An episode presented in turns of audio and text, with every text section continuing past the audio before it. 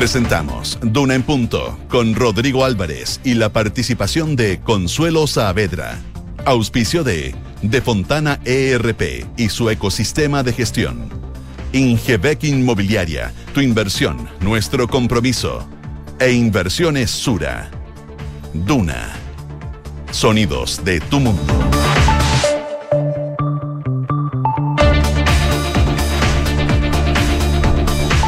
7 de la mañana en punto, son las 7 de la mañana en punto. ¿Cómo les va? Muy buenos días, bienvenidos a una nueva edición de Duna en Punto que hacemos por la 89.7 aquí en Santiago. Llegamos a Valparaíso, Concepción, Puerto Montt, acá en la capital del país. Aparece de a poco, ya hay más claridad en la mañana.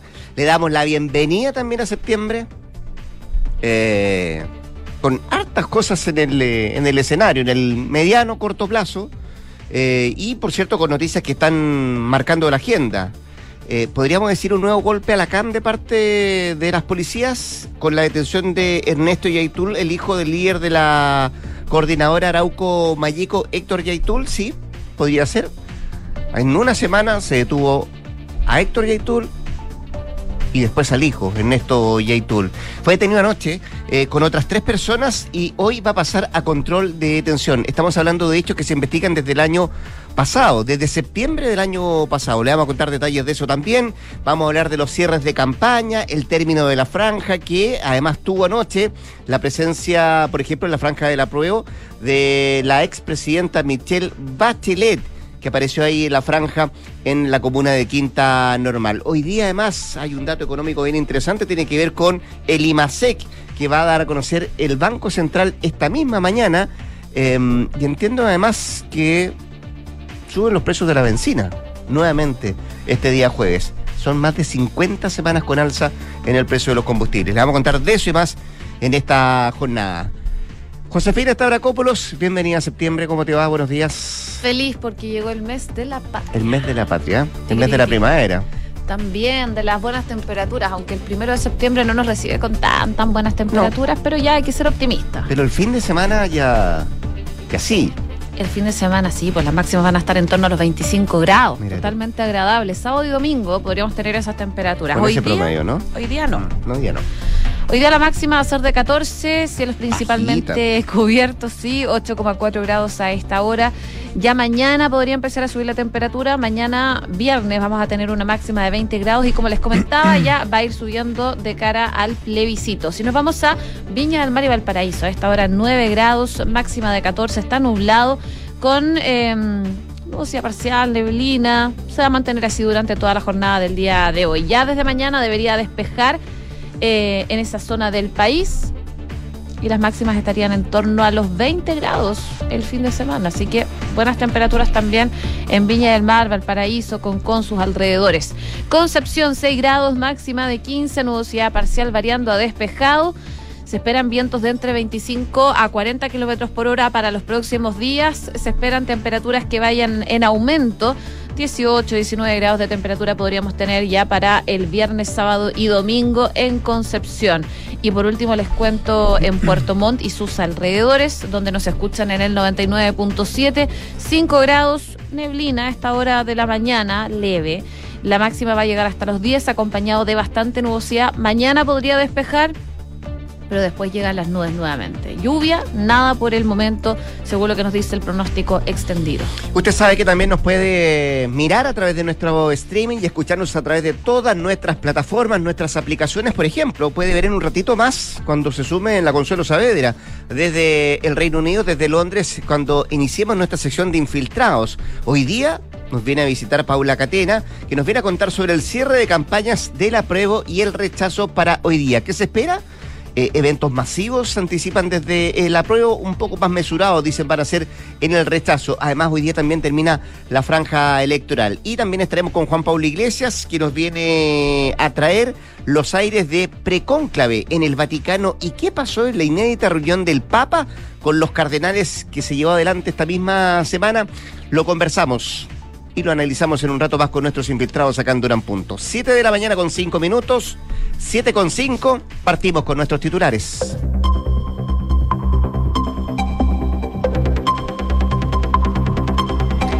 La PDI detuvo al hijo de Héctor Yaitul en el marco de una investigación por un atentado en Los Ángeles. Ernesto Yaitul, de 26 años, fue aprendido por la policía en Tirúa junto a otros tres integrantes de la coordinadora Arauco Mayeco. El subsecretario del Interior, Manuel Monsalve, valoró la detención y descartó trasladarse hasta la región del Biobío durante la audiencia.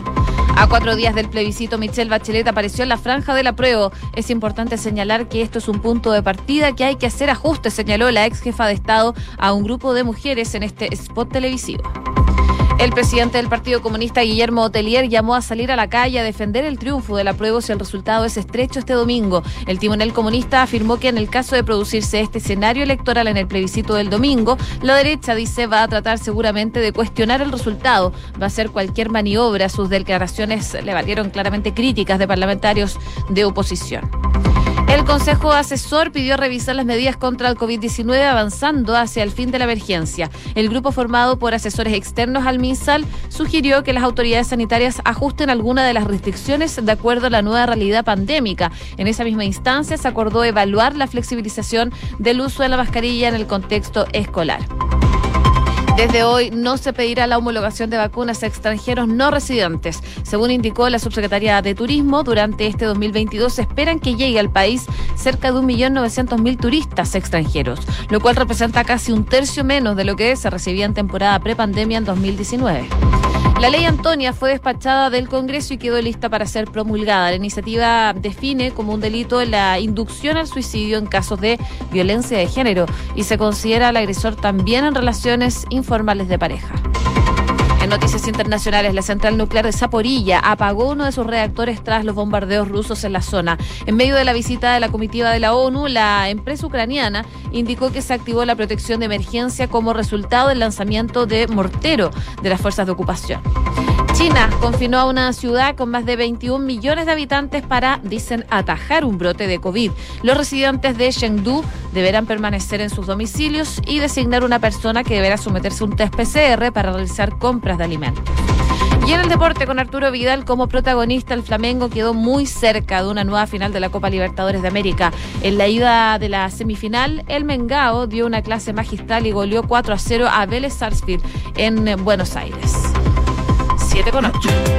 Vamos al detalle de lo que está pasando en nuestro país. También le vamos a contar algunas cosas eh, del resto del mundo. Fíjate que em, Lufthansa suspendió 800 vuelos de este día viernes desde y hacia los aeropuertos de Frankfurt y también de Múnich. Hay paro de Em, trabajadores de esa aerolínea que está complicando la situación. Y ojo con lo que está pasando en Europa del Este. Se está informando como noticia de última hora que la central nuclear de Zaporizhia apagó uno de sus reactores tras bombardeos rusos en esa zona. Es la información que se está entregando Josefina Staracopolo.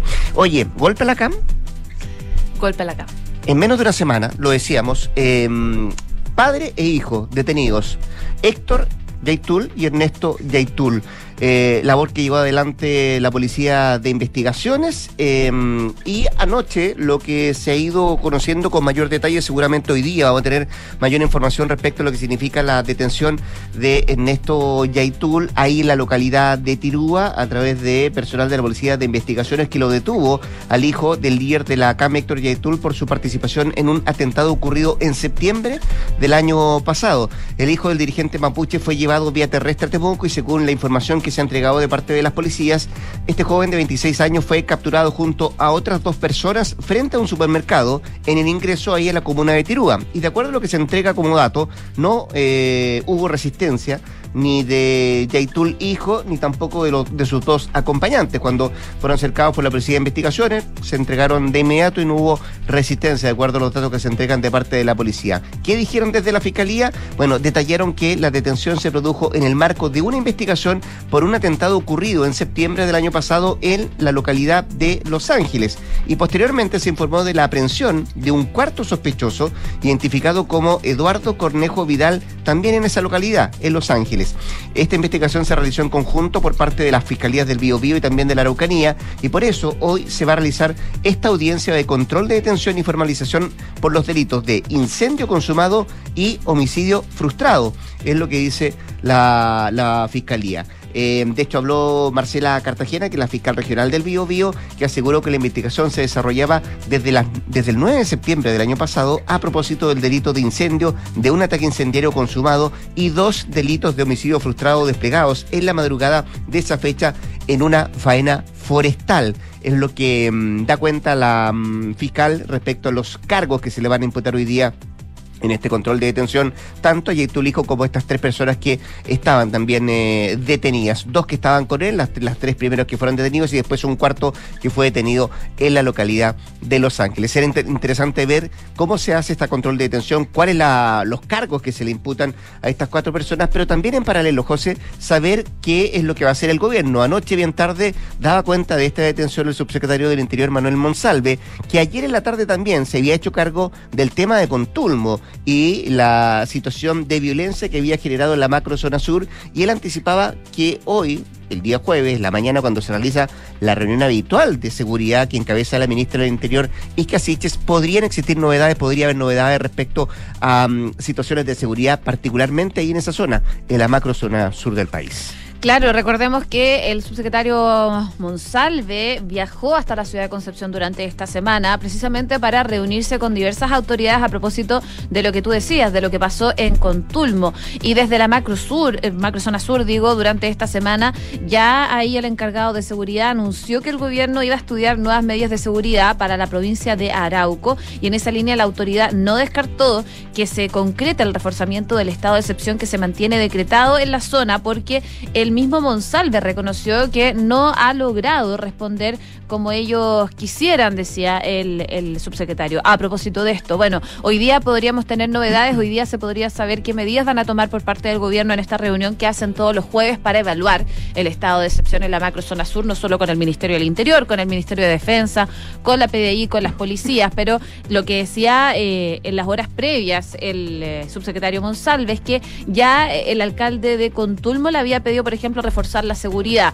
Y en ese entorno, él decía, el estado de excepción lamentablemente hasta el momento no ha logrado responder con la prontitud que las personas quieren y la demanda. Por lo tanto, dice que van a volver a hacer modificaciones respecto a cómo se desplieguen las fuerzas en la macrozona sur y particularmente en la provincia de Arauco. Recordemos que este ataque que se generó y que ha generado gran conmoción en Contulmo consistió en que un grupo de desconocidos incendió el molino Grolmus y realizó una serie de disparos, los cuales dejaron a tres personas lesionadas y claramente eso es una situación que genera gran preocupación.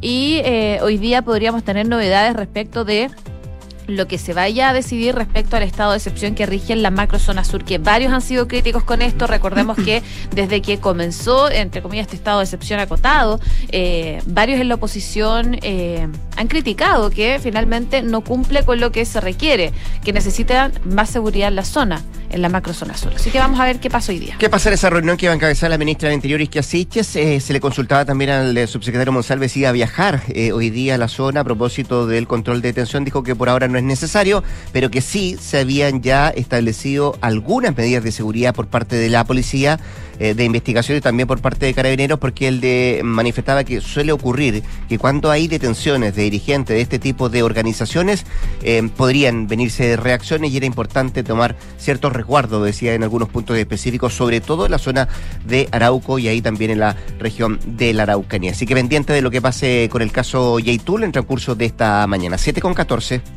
Estás en Duna en Punto. Dos cosas han eh, llamado poderosamente la atención a puertas del cierre de las campañas, tanto de la prueba y también del rechazo y también del término de la franja electoral en esta misma jornada. A propósito, anoche eh, apareció la expresidenta Michelle Bachelet en la franja de la prueba donde llamó a los ciudadanos a aprobar la propuesta de nueva constitución. Eh, el spot televisado se grabó el pasado 4 de agosto en la comuna de Quinta Normal, ahí en el hogar de una vecina de esa comuna, hasta donde llegó la exmandataria.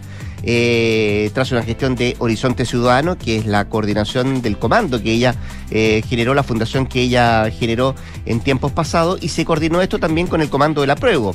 Em, y la preferencia de Bachelet por el apruebo recordemos, ya había sido manifestado en varias ocasiones cuando estuvo eh, en alguna oportunidad se le consultó estando ella en Ginebra, en su cargo de Naciones Unidas, pero también cuando hace poco tiempo estuvo en el Perú eh, haciendo una visita que tiene que ver con su cargo o, tenía que ver con su cargo de Naciones Unidas, también ella ha manifestado que iba a ir por el apruebo en, el plebiscito de salida del próximo 4 de septiembre.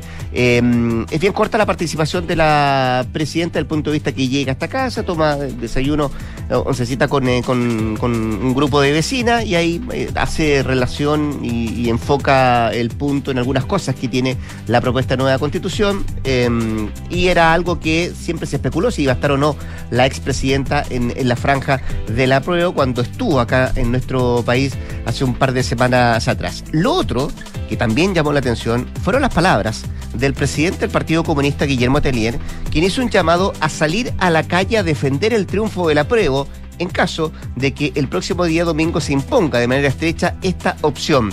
La derecha va a tratar seguramente de cuestionar el resultado, va a hacer cualquier maniobra.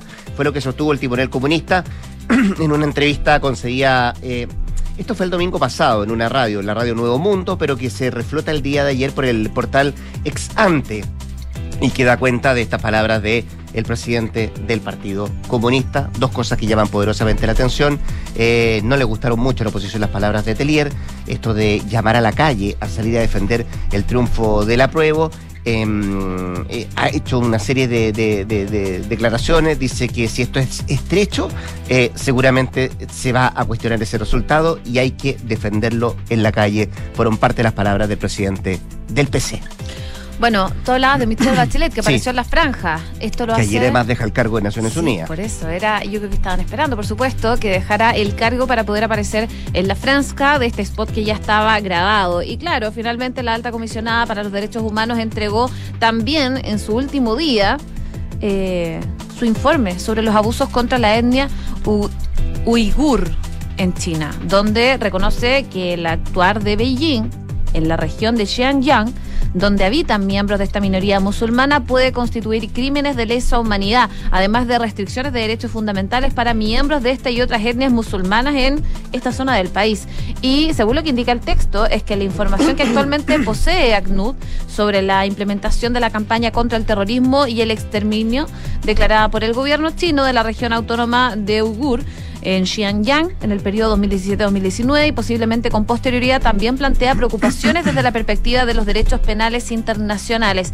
En este sentido, destaca que el rango de detención arbitraria y discriminatoria de miembros de esta etnia y otros grupos también predominantes musulmanes en el contexto de las restricciones y privación en general de derechos fundamentales que se goza de forma individual y colectiva pueden constituir crímenes internacionales, en particular crímenes de lesa humanidad.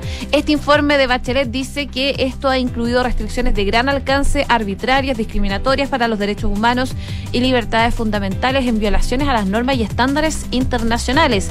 Esto han incluido restricciones indebidas a la identidad y a la expresión religiosa. En este texto, la oficina de ACNUD realiza una serie de recomendaciones a Beijing, por ejemplo, adoptar medidas inmediatas para liberar a todas las personas privadas de libertad arbitrariamente en Xinjiang. Y además pide al gobierno chino investigar sin demoras las denuncias de violaciones de derechos humanos. De todas maneras, eh, Michelle Bachelet enfrentó las críticas por ser demasiado blanda anteriormente con China durante esta visita que tuvo en mayo pasado, tras la cual decidió no presentarse a un segundo mandato. El lanzamiento, según dice el New York Times, puso fin a un retraso de casi un año que había expuesto a Bachelet y a su oficina a un feroz rechazo por parte de grupos de derechos humanos, activistas y otros eh, que habían acusado de doblegarse ante Beijing, que había tratado de bloquear este informe. Recordemos que China había eh, sido bastante crítico con esto, estaba bien atento a lo que podría pasar y al parecer no fue Em, no, no ayudó tanto a este equipo de la ONU cuando viajó a China. Y eso se le criticó mucho a Michelle Bachelet en ese entonces. Y bueno, ayer en su último día en el cargo libera este informe. Que es bien lapidario y, por cierto, nos gustó mucho en las autoridades chinas, así que vamos a estar muy atentos respecto a cuál es la, reacción que se hace de parte mm, del gobierno asiático. Em, cuando digo que es lapidario, hay antecedentes bien, bien fuertes que da a conocer eh, en su informe Michelle Bachelet respecto al actuar eh, contra, contra este grupo. Eh, habla de apremios ilegítimos también, eh, detenciones que, que, rayan en lo, en lo ilegal. Bueno, un sinfín de cosas que, que tiene este informe de Naciones Unidas. 7 de la mañana con 19 minutos. ¿Datos? Revisamos datos económicos. Te doy uno, ¿ah? Y más seco hoy día, tempranito, a las 8 de la mañana. ¿Se puede entrar a frenar la economía, a enfriarse? Dicen los expertos que sí. Y las expectativas, fíjate que mm, están entre 0 y 1,5 del mes de julio. Vamos a ver qué sale. Les cuento yo de los datos que están a esta hora de la mañana. La UEF, 33.851 pesos. El dólar cerró en 894 en números azules. El euro también lo hizo en números azules, 902,46 pesos. El IPSA, 5.441 a la baja y el cobre, 3,45 dólares la libra en números rojos.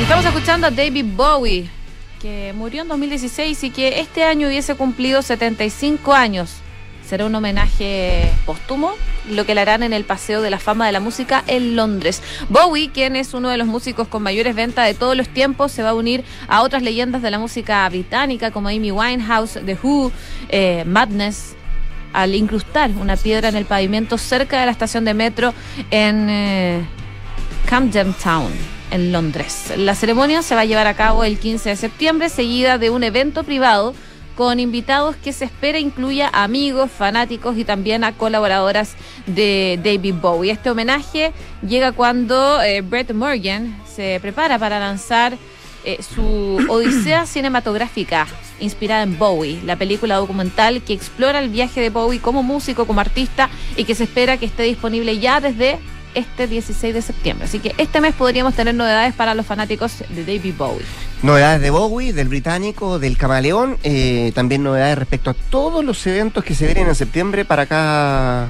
para esta parte del mundo también. Argentina y nuestro país para a concentrar una gran cantidad de artistas a propósito de varios shows que se vienen a partir de septiembre. Lipa entre ellos. Son varios, Coldplay. Justin Bieber, Coldplay. No, son varios. Daddy Yankee, también. Ah, ¿verdad? Mira. Daddy Yankee. Y la. Ah, la Rosalía ya fue. Ya fue. El domingo pasado parece que fue. No, esta semana. no sé. Domingo. No, domingo fue la semana pasada. No, no sé. No sé cuándo fue. No Pero soy tan fanática. Sí, puede ser que sea el domingo. Así es. Sí. Ya, pues vamos a la pausa. Josefina Stavrakopoulos, nuestra Rosalía, vuelve a las 8 de la mañana para mm, actualizarnos las informaciones del, del, momento. Ojo, José, porque hay desvíos de tránsito. Si es que alguien va al centro de Santiago, hoy día les decimos está el cierre de campañas del apruebo y del rechazo. Así que mm, paciencia, porque hay varios desvíos en el centro de Santiago, así que usted tiene que eh, dirigirse a esa parte de la región metropolitana. En Inversiones Sura te ayuda a tomar las mejores decisiones financieras a través de soluciones personalizadas para tus propósitos y el constante asesoramiento del equipo de expertos Sura. Conoce más en inversiones.sura.cl. El poder de tus decisiones crea futuro. 7 con 23, vamos a la pausa. Y al regreso seguimos revisando temas sacando un punto. ¿Qué es el 89.7? ¿No crees que deberíamos cambiar el sistema de recursos humanos? Obvio. ¿Pero conoces alguno que sea fácil de implementar? Sí, pues. Googlea Senda con Z. Anda donde dice prueba gratis y listo. Llegar y usar. Buena. Lleva el control de los procesos de gestión de personas con Senda, el software de recursos humanos de Defontana. Firma documentos 100% online. Conéctate con tus colaboradores con la app Senda, paga sueldos en segundos y mucho más. Gestiona recursos humanos con Senda, comenzando tu prueba gratis hoy en senda.cl. Y ayer, de nuevo, un amago incendio en los locales de enfrente. Parece que fue una falla eléctrica, según me dijo don Javier. Así supimos. Hay que estar atento a las mantenciones. Nosotros ya hicimos todos los chequeos. Ya hasta le sumamos el detector de humo a la alarma Berisur. Los de Berisur. Mira qué bueno saberlo. Eso nos falta a nosotros. Un detector de humo en el local. Y así estar más tranquilo. Eso. Y además el local les queda protegido con cero visión. Complementa tu alarma cero visión con el dispositivo de detección de humo. Contrata llamando al 600-385-0003 o calcula online en berisur.cl. Activa Berisur. Activa tu tranquilidad. En esos entrenamientos del día a día, mantente hidratado con la nueva Gatorade Zero. Cero azúcar, cero calorías y cero excusas para darle a tu cuerpo todo lo que necesita para entrenar. Sodio, potasio y vitaminas B3 y B6. Pruébala en sus dos sabores blueberry y naranja y encuéntrala en supermercados y farmacias. Gatorade, el experto en hidratación. Esto es Duna en Punto con Rodrigo Álvarez. 7 con 24, tengo que hacer una fe de ratas porque una auditora muy conocida me corrige que efectivamente yo dije que el IMASEC lo íbamos a conocer a las 8 de la mañana. No, pues a las 8.30 es la información que entrega el Banco Central, el Instituto Emisor, y lo que se entrega a las 8 siempre es el IPC por parte del Instituto Nacional de Estadística. Hecha la aclaración, eh, tenemos tantas cosas que conversar con nuestra próxima invitada, que la vamos a saludar de inmediato al teléfono, la ministra de Salud, María Begoña Yarza. Ministra, ¿cómo muy buenos días. Muchas gracias por atender la llamada a Radio Duna. Eh, buenos días, Rodrigo. Muchas gracias por la invitación. No, usted, gracias por contestarnos. Oiga, ministra, la última semana los contagios de COVID-19 han tenido una baja de 18%, si no me equivoco. Todas las regiones han disminuido además sus casos nuevos y hoy varias comunas además del país, entiendo que más de 40, cerca de 47, van a avanzar desde la fase de medio impacto sanitario a bajo impacto sanitario. ¿Estamos en un buen momento del control de la pandemia hoy por hoy en nuestro país, ministra? Yo creo que los datos que señalas tú, que han sido consistentes en varias semanas, eh, muestran eso, ¿no? Muestran que eh, de la estabilidad que habíamos tenido, eh, estamos efectivamente pasando una etapa de menor riesgo. Esto ya no hay ninguna comuna, salvo Juan Fernández, que pasó a impacto medio, ¿sí? El resto de las comunas han ido pasando, ¿cierto?, a impacto bajo y eso significa efectivamente que estamos en una situación o migrando a una situación de menor riesgo. Eh, y a propósito de eso, de lo que estamos viendo hoy día, de los números que están sobre la mesa, eh, entiendo también que la Comisión Nacional de Respuesta Pandémica le pidió revisar eh, las medidas contra el COVID-19, es decir, ajustar algunas restricciones de acuerdo a la nueva realidad pandémica que estamos viendo. Estamos entrando, además, podríamos sumarlo, ministra, a una época del año donde la mm, mejora las condiciones climáticas, se permite una mayor ventilación, por cierto, de los lugares cerrados. y dos cosas respecto a esto. Desde el MinSal, ¿están abiertos evaluar la recomendación? Y lo segundo, ¿qué es lo que se podría evaluar de parte del Ministerio? Bueno, nosotros estamos eh, muy, yo diría que muy conformes con la recomendación de la Comisión Nacional de la que somos parte mm. y que presidimos. O sea, que la Comisión Nacional de Respuesta Pandémica y este Consejo Experto, esta institucionalidad, la nosotros participamos de ella. Y, y nosotros creemos, estamos convencidos que estamos, efectivamente, seguimos en pandemia, pero estamos en otra etapa, en una etapa en que yo diría que el elemento fundamental es la cobertura de vacunas que tenemos. O sea, tenemos una cobertura de vacunas.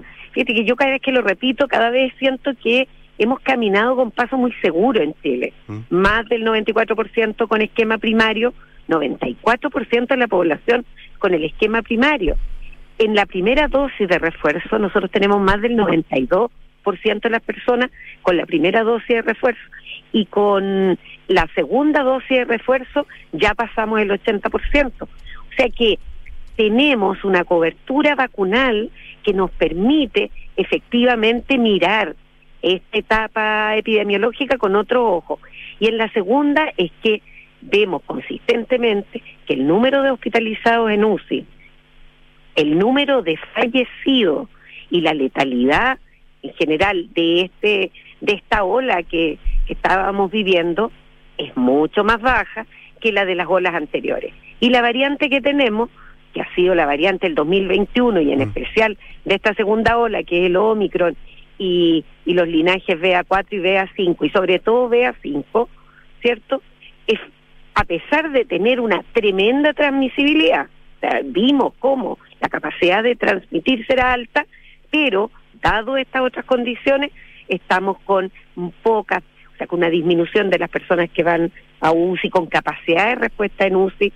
Casi todos los días comentamos que tenemos 280 en camas adultos. Mm. Ya en camas infantiles pasamos la etapa crítica hace rato y efectivamente ya la salud infantil y la respuesta a los problemas de salud infantiles cobró la dinámica habitual. Y el último punto que a mí me parece que es bien interesante, lo que señala que entramos en una etapa climática de Chile, ¿cierto? Que vamos a tener la posibilidad de estar más al aire libre, de poder estar eh, haciendo eh, mucha mayor capacidad de eh, circulación de aire en los espacios cerrados. mayor ventilación, claro. Exacto, mm. la ventilación. Y eso yo creo que la comisión ha sido clara en decirnos adecuemos, mm. ajustemos, porque si no, y yo lo digo con harta responsabilidad, Rodrigo, el esfuerzo que ha hecho Chile de forma consistente de vacunar y de cuidarse, ¿cuál es el beneficio? El beneficio es que con ello transitemos a, a, a práctica y a situaciones con mayores libertades. Eh, dicho, claro, dicho lo anterior, ministra, eh, eh, ¿qué tan lejos estamos entonces, por ejemplo, de modificar algunas cosas o flexibilizar, si usted quiere? No sé si el concepto más adecuado, pero por ejemplo... Ajustar, a mí me gusta la palabra que usó, ajustar a la etapa que estamos. Perfecto. Porque, Rodrigo, porque, ¿Mm? por, porque debemos decirlo, la pandemia no ha terminado. Y si en algún momento vemos que hay una variante y hay una circunstancia de riesgo, para eso tenemos el paso a paso. Claro sigamos cuidándonos, o sea, mm. retrocederemos, o sea, lo que tenemos que aprender, y dice la Organización Mundial de la Salud, que este tiene que ser un sistema resiliente, capaz de adaptarse. De avanzar y retroceder cuando sea necesario. Y retroceder cuando sea necesario. Entonces, lo que quiero preguntarle, ¿se podría ajustar el uso de la mascarilla, por ejemplo, em, en los casos de contexto escolar? Bueno, nosotros esa evaluación, sí, eh, nosotros estamos, la comenzamos, ¿A usted, le gusta, poder llevarla adelante eso de ver a los niños sin mascarilla? Mira, yo creo que los niños, niñas, adolescentes que estuvieron mm, eh, dos, dos años ¿Mm? en la casa, eh, sin compartir, que, que, estamos convencidos que ir al colegio e ir a la comunidad, eh, a la comunidad escolar es beneficioso. Por cierto, que tener eh, yo diría que actividades más normalizadas, a mí me parece que es súper importante. Fíjate que hay algo que ocurre con la mascarilla, además de cuidar, y yo estoy agradecida porque nos ha disminuido eh, el número de personas gravemente enfermos en periodos de la pandemia de tanta gravedad. Eh, también despersonaliza, ¿cierto? Mm. Tú miras a las personas y la forma, la comunicación se interfiere. Nosotros creemos que lo vamos a evaluar, que es sensato evaluarlo y que estamos en esta etapa en que en primavera, con más, como tú bien decías, ventilación de las palas, y, pero queremos ser serios en eso. Entonces, la comisión nos recomienda, el Consejo de Expertos, nosotros le preguntamos al CABEI, le hemos preguntado con respecto a vacunas, con respecto a estos temas, le hemos preguntado a la Sociedad Chilena de Pediatría, le hemos preguntado eh, a otras sociedades científicas, porque queremos, queremos que esto sea un consenso de la sociedad, porque nosotros no queremos que la pandemia sea un lugar en que la discusión sea mm. corta. Va a tener que preguntarle también al colegio de profesores, ministra, porque no están muy de acuerdo en esto. Dicen que no es el momento de sacarse la mascarilla. Mira, nosotros mm. eh, también creemos que la comunidad educativa es muy importante. Y allí hemos conversado con el equipo del Ministerio de Educación y ahí hay una labor que que, tenemos que hacer con el Ministerio de Educación. Nosotros estamos haciendo hartos esfuerzos también nosotros para acercarnos a, las organizaciones de apoderados y, de tutores, en fin, de apoderados sobre todo porque creemos que hay una conversación que hacer. O sea, lo que queremos hacer es un, caminar seguro, porque lo que no queremos, ¿cierto? Que las medidas que tomemos eh, tengan esa discusión, ¿no? Sino que todos tengan la mayor cantidad de elementos, porque nosotros miramos en relación a, lo, a, lo, a las comunidades educativas, tenemos esta, las salas, ¿no? Nosotros tenemos monitoreadas las salas y podemos saber cuál es la cobertura por sala. O sea que cada sala de cada recinto mm. educativo, nosotros podemos mirar sus coberturas vacunales y seguimos los brotes. Entonces, si uno conversa con las comunidades educativas y muestra cómo está la cobertura, cómo están los brotes y por cierto, la conversación que yo quiero tener con los apoderados junto con el ministro de Educación es para instar a vacunar. O sea, Mm. aquellas comunidades educativas que están por debajo del 80%, ¿qué tenemos que hacer? Vacunarlas. Sí. Pero que- además. Sí, lo que iba a terminar Sí. diciendo es que también uno podría decir, oye, aquellas comunidades educativas que no tienen el 80%, el riesgo de sacarse la vacuna es el mismo Mm. que en aquellas comunidades educativas en que tienen 85, 90% de la comunidad vacunada, por cierto que no. Por tanto, tampoco pensemos que las medidas, cuando las estemos estudiando, vamos a pensar que es tabla rasa. Lo que nosotros evaluamos es riesgo, y el riesgo es esta combinación que hemos conversado, Rodrigo. Sí. Cobertura vacunal, momento epidemiológico, en fin, hay varios elementos, pero la cobertura vacunal es muy importante. Ahora, ¿usted cree que tomarse esto de sacar la mascarilla en los escolares va a ser antes o después de, de fiestas patrias, cree usted? No, tomémonoslo con calma. Sí. Yo creo que hemos ido instalando una cierta tranquilidad en las personas que eh, las decisiones son pensadas, son científicamente tomadas, evidencia disponible, hablamos con los actores más relevantes, salvo que sean decisiones inminentes, o sea que hay algo que está ocurriendo Claro. que es tan grave que hay que tomar la decisión en un minuto. Me queda un par de Pero temas no, todavía. Sí, eh, hoy día comienza a regir la homologación también, eh, ministra, de vacunas para los turistas extranjeros. Tampoco se va a hacer, eh, se elimina también el C19, que era los datos que tenían que, llenarse. La pregunta que quiero hacerle, ministra, es cómo nos aseguramos que el COVID no reingrese al país o que otra cepa, como lo fue Omicron en su momento, no se pueda extender por el, por el territorio nacional. Bueno, decir de que de que esto de del C19 solo era necesario porque no teníamos una base de datos suficientemente Mm. robusta para poder trazar a las personas que tenemos. Pero hicimos un trabajo con la policía, con la PDI y hoy nosotros tenemos una base de datos de igual o mejor calidad que la que nosotros teníamos, con todos los datos de las personas que ingresan al país. Por tanto, lo que hicimos es inteligencia tecnológica. Mm. O sea, no cargarle la mano a los que llegan, porque nosotros no hemos sido capaces de, eh, de, de, de interoperar con otra con otra base de datos. Así que Mm. ese seguimos teniendo la misma capacidad de trazar, seguir, contactar a las personas que ingresan a Chile. Perfecto. Seguimos haciendo eh, la vigilancia genómica. Mm. Como tenemos esa base de datos, nosotros hacemos, ¿cierto?, aleatoriamente una cantidad de exámenes en el aeropuerto para la vigilancia genómica, que es lo que tú me acabas de decir, Claro. la capacidad que tenemos de mirar si es que están o no ingresando eh, una variante o un linaje distinto. Eso sigue igual que lo hemos hecho siempre. Y la homologación es un proceso más bien administrativo, Sí. Rodrigo, Sí. porque finalmente lo que nosotros le pedimos a las personas es su certificado de vacuna. Que sirve como pase de movilidad, ¿no? certificado se- Mm. Claro, se sigue pidiendo el certificado de vacuna, lo único que no le pedimos es que lo suban a una plataforma, que esperen 48 horas, tres días, en que nosotros miremos Mm. que efectivamente ese certificado está subido a la página. Lo que hacemos ahora es que ese certificado de vacuna es eh, evaluado al ingreso al país. Perfecto. Entonces, si va con certificado de vacuna es la misma condición de fondo.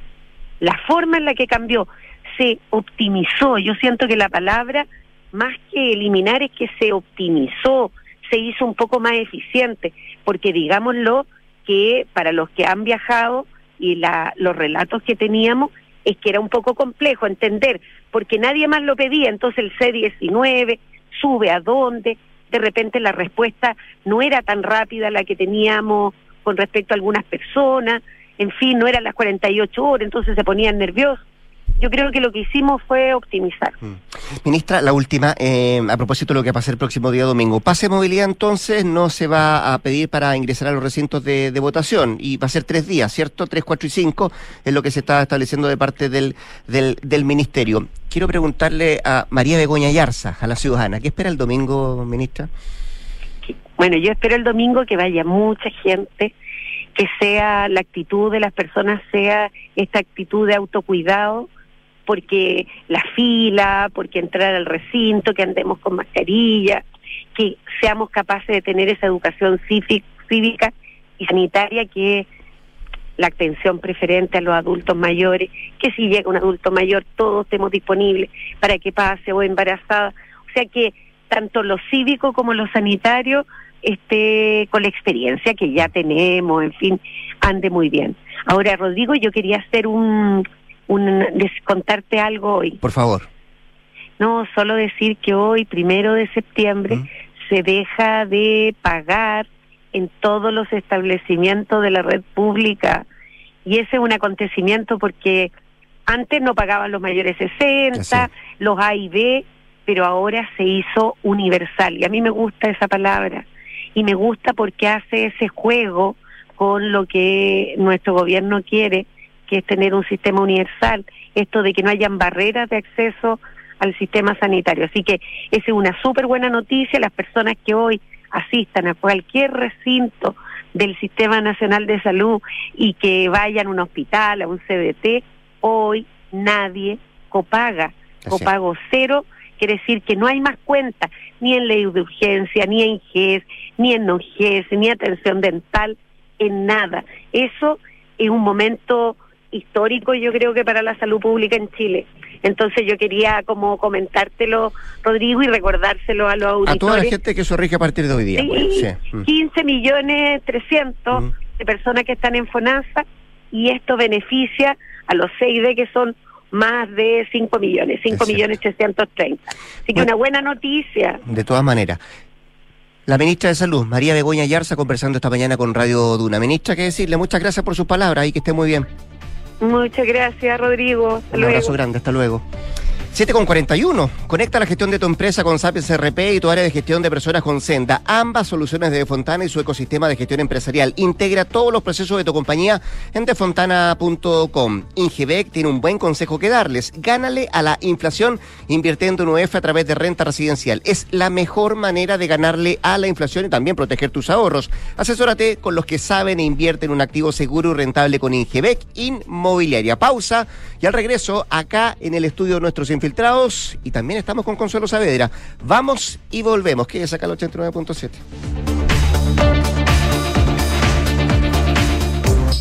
¿Quieres ganarle a la inflación? Escucha entonces este buen consejo. Invierte en UF a través de la renta residencial, la mejor alternativa para proteger tus ahorros sin que estos pierdan su valor.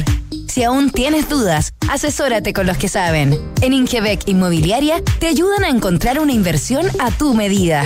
Anota este buen consejo. Más adelante me lo vas a agradecer. Ingebec Inmobiliaria. Tu inversión, nuestro compromiso.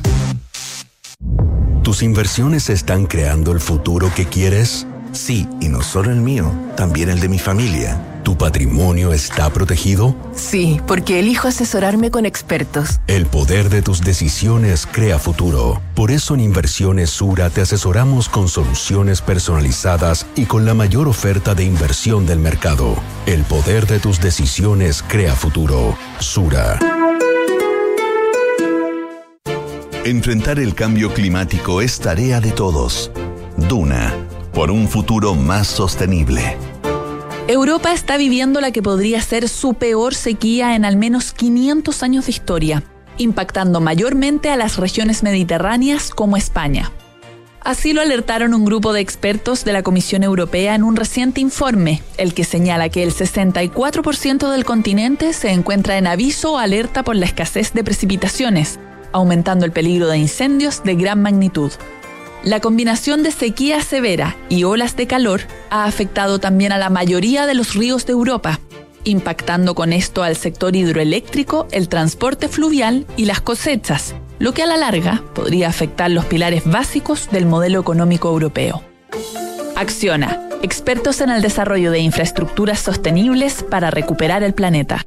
Y ayer de nuevo un amago incendio en los locales de enfrente. Parece que fue una falla eléctrica, según me dijo don Javier. Así supimos. Hay que estar atento a las mantenciones. Nosotros ya hicimos todos los chequeos. Ya hasta le sumamos el detector de humo a la alarma Verisur. Los de Verisur. Mira qué bueno saberlo. Eso nos falta a nosotros. Un detector de humo en el local. Y así estar más tranquilo. Eso. Y además el local les queda protegido con cero visión. Complementa tu alarma cero visión con el dispositivo de detección de humo. Contrata llamando al 600-385-0003 o calcula online en verisur.cl. Activa Verisur. Activa tu tranquilidad.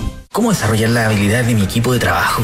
¿Cómo fomentar el liderazgo en mi empresa? ¿Cómo...? ¡Ey! Deja de lado las preguntas y actúa como un líder. Contrata hoy mismo a Mando Medio, los expertos en capacitaciones, coaching, evaluaciones y más. Conoce más en mandomedio.com.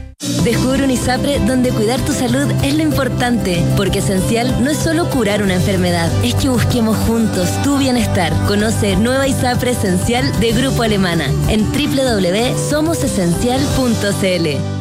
Onogneda edietnog inomoglitrepni. ¿Qué? Segorei retrepni oreg rogemonololera. No, para, para. Deja de hablar al revés y ser un invertido. Y conoce las soluciones para invertir de manera simple y fácil desde tu app Scotiabank Go o web. Porque con Scotia Fondos tienes un grupo de coaches expertos que te ayudarán a diversificar tus inversiones según tu perfil de riesgo y objetivos. Conoce las alternativas de Scotia Fondos. Infórmese de las características esenciales de la inversión en fondos mutuos establecidas en sus reglamentos internos y scotiabankchile.cl. Infórmese sobre la garantía estatal de los depósitos en su banco o en cmfchile.cl. Marca registrada de The Bank of Nova Scotia, utilizada bajo licencia. Escuchas Duna en punto. Duna 89.7.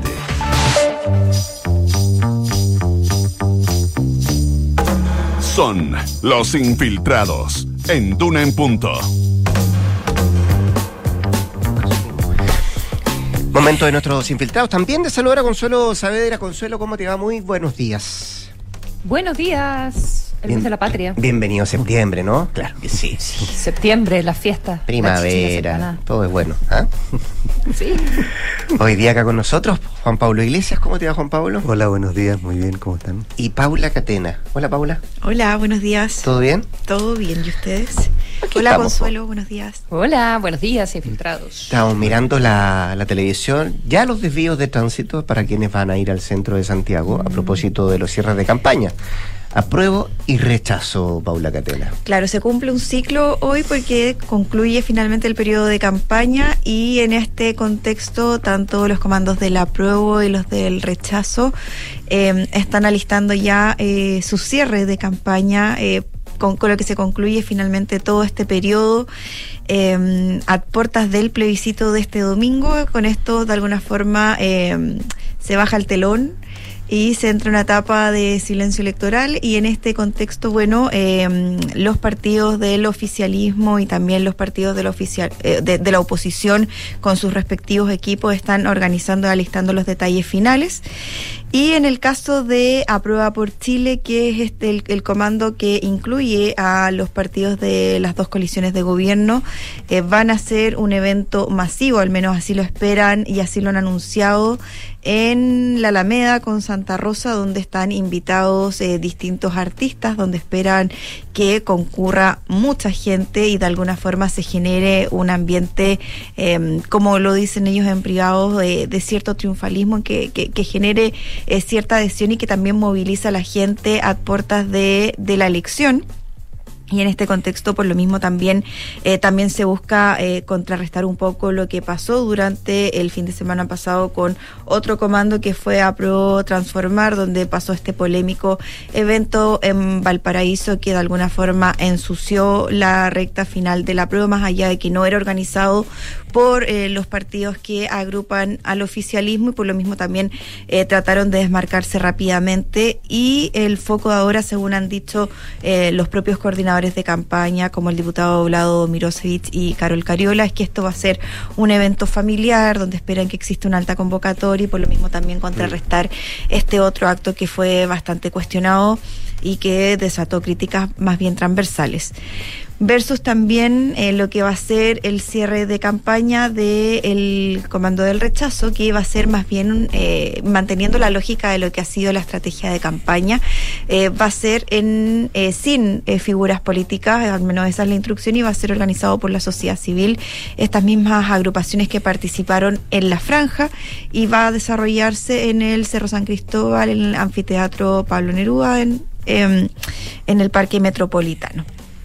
Entonces, más bien ese es el contraste y por eso también existe eh, existía la inquietud en, en, la derecha, en sectores de la derecha, de que, bueno, el contraste quizás va a ser eh, muy alto eh, en el sentido de que se va a ver mucha gente en el, en el comando de, la, PREU, en el acto de la PREU, versus el, el del rechazo y eso podría generar un impacto todo esto es parte bueno de, esta, de esta recta final donde también han, lanzado de alguna forma sus últimas fichas. Vimos ayer eh, que el comando de la PRO también lanzó la franja eh, con eh, la expresidenta Michelle Bachelet, lo que también era em, un gesto también simbólico y esperado para varios de, del oficialismo. Se hizo gestiones para que la exmandataria apareciera durante cuando ella estuvo aquí de visita en Chile, cuando se grabó el video video justo antes de su partida y bueno, en este video ella más bien le habla eh, a las mujeres y de alguna forma trata de despejar lo que han catalogado en el oficialismo como fake news. Entonces más o menos es el mensaje y apunta sobre todo con un foco alto en, en, en las mujeres, en el tema de género. Y eh, bueno, eso también generó de alguna forma inquietud en, en, Chile Vamos respecto de cuánto puede mover o no eh, la aguja en esta recta final eh, la figura de la ex mandataria. Entonces así, de alguna manera, bueno, ya están en, en la recta final y después ya lo que viene es el mismo día de las elecciones, donde van a esperar cada uno de de, de, los comandos y de los partidos eh, los resultados. porque, porque y, eso también lo pensaba sobre lo que dices de, de los cierres, ¿ah? de los actos de cierre, porque em, por el lado del rechazo hay mucha más dispersión, diría yo, de, de grupos, o mucha más reticencia a, a juntarse mm. en, en, el mismo lugar para hacer los cierres o para esperar los cómputos, em, a, a, diferencia de lo que pasa en el lado del, del apruebo, donde bueno, de hecho, al menos en la, la definición eh, en el comando de, mm, de lo aprueba por Chile, que agrupa las dos coaliciones de gobierno, la definición de estas dos coaliciones es esperarlos juntos en la sede del comando que está en la calle Londres, en, pleno Santiago. Eh, esa es como la definición de estar todos juntos ese día esperando los resultados, versus eh, los partidos de oposición, que cada uno van a estar en diferentes, en diferentes, en cada uno de sus partidos Claro, y en, y, en, y en, hoteles, o sea, tienes, tienes por otra parte partido, por otra parte estas casas del, del rechazo, que no sé si hay una o, dos de diferentes agrupaciones, después tienes los amarillos, después tienes, eh, no sé, hay, la, izquierda, hay, hay, mucha atomización y cada uno... Em, eh, cada uno eh, va a esperar independiente. Bueno, me, me, da la impresión que nadie se quiere, nadie se quiere mezclar demasiado. No, y además la señal que quieren, al menos en los partidos de, de, Chile Vamos, no quieren estar todos juntos esperando un resultado porque tampoco quieren caer en esa... Mm, quieren mostrarse más bien sobrios para el mensaje y no estar ahí como esperando, dado que la última foto que mostraron en la encuesta era que eh, el rechazo todavía seguía con ventaja, entonces tampoco quieren estar ahí después que si es que el escenario termina siendo completamente distinto, como se dice coloquialmente, con los crespos hechos esperando ahí con el cotillón y resulta que que van a estar ahí todos después con las caras largas. O sea, quieren evitar también eso y por lo mismo después, bueno, si es que eh, gana el rechazo, que es el resultado que ellos esperan eh, y que dan por sentado ya en las conversaciones eh, que uno tiene en privado con ellos, ahí existe, se está hablando y, la, y coordinando la opción de un punto de prensa en común. Y ahí también hay un tironeo en si es un punto de prensa en común, en qué sede, en qué lugar nos vamos a juntar, porque tampoco le quieren ¿Dónde, dar... quién aparece, quién está en el escenario, por eso, entonces, porque van a empezar inmediatamente las especulaciones como, bueno, y esto políticamente, ¿cómo hay que entenderlo? ¿Van, van a ser amigos ahora? ¿Van a hacer algo juntos? Eh, claro, entonces eso ya es otra conversación que se abre. Mm. Pero bueno, eso así estamos, no nos va a quitar más tiempo para que también Juan Pablo pueda hablar y aquí estábamos con corte. No, dale, yo, yo, yo soy del programa siguiente, no importa. no, pero están las noticias con la José. Sí, para que, no nos, para que no nos reten después. así, solo decir y agregarle lo de la, de la Paula para ir cerrando ya, que también así como están en esos escenarios en la prueba del rechazo, lo propio en la moneda, también están... Ah, sí, ahí ya iba a estar mm. también mm. eh, el presidente Gabriel Boric esperando los resultados en la moneda con su equipo ministerial. Él va a ir a votar, eso sí, recordemos, a su región y después vuelve a, a Santiago. Así es. Mm. Ya, pues, a la espera de lo que pase el día domingo. Don Juan Pablo Iglesias, vamos al Vaticano, hablemos de precónclave. Veremos de conclave de otra constitución en ese caso también, digamos, eh, que ha generado bastantes ruidos allá también.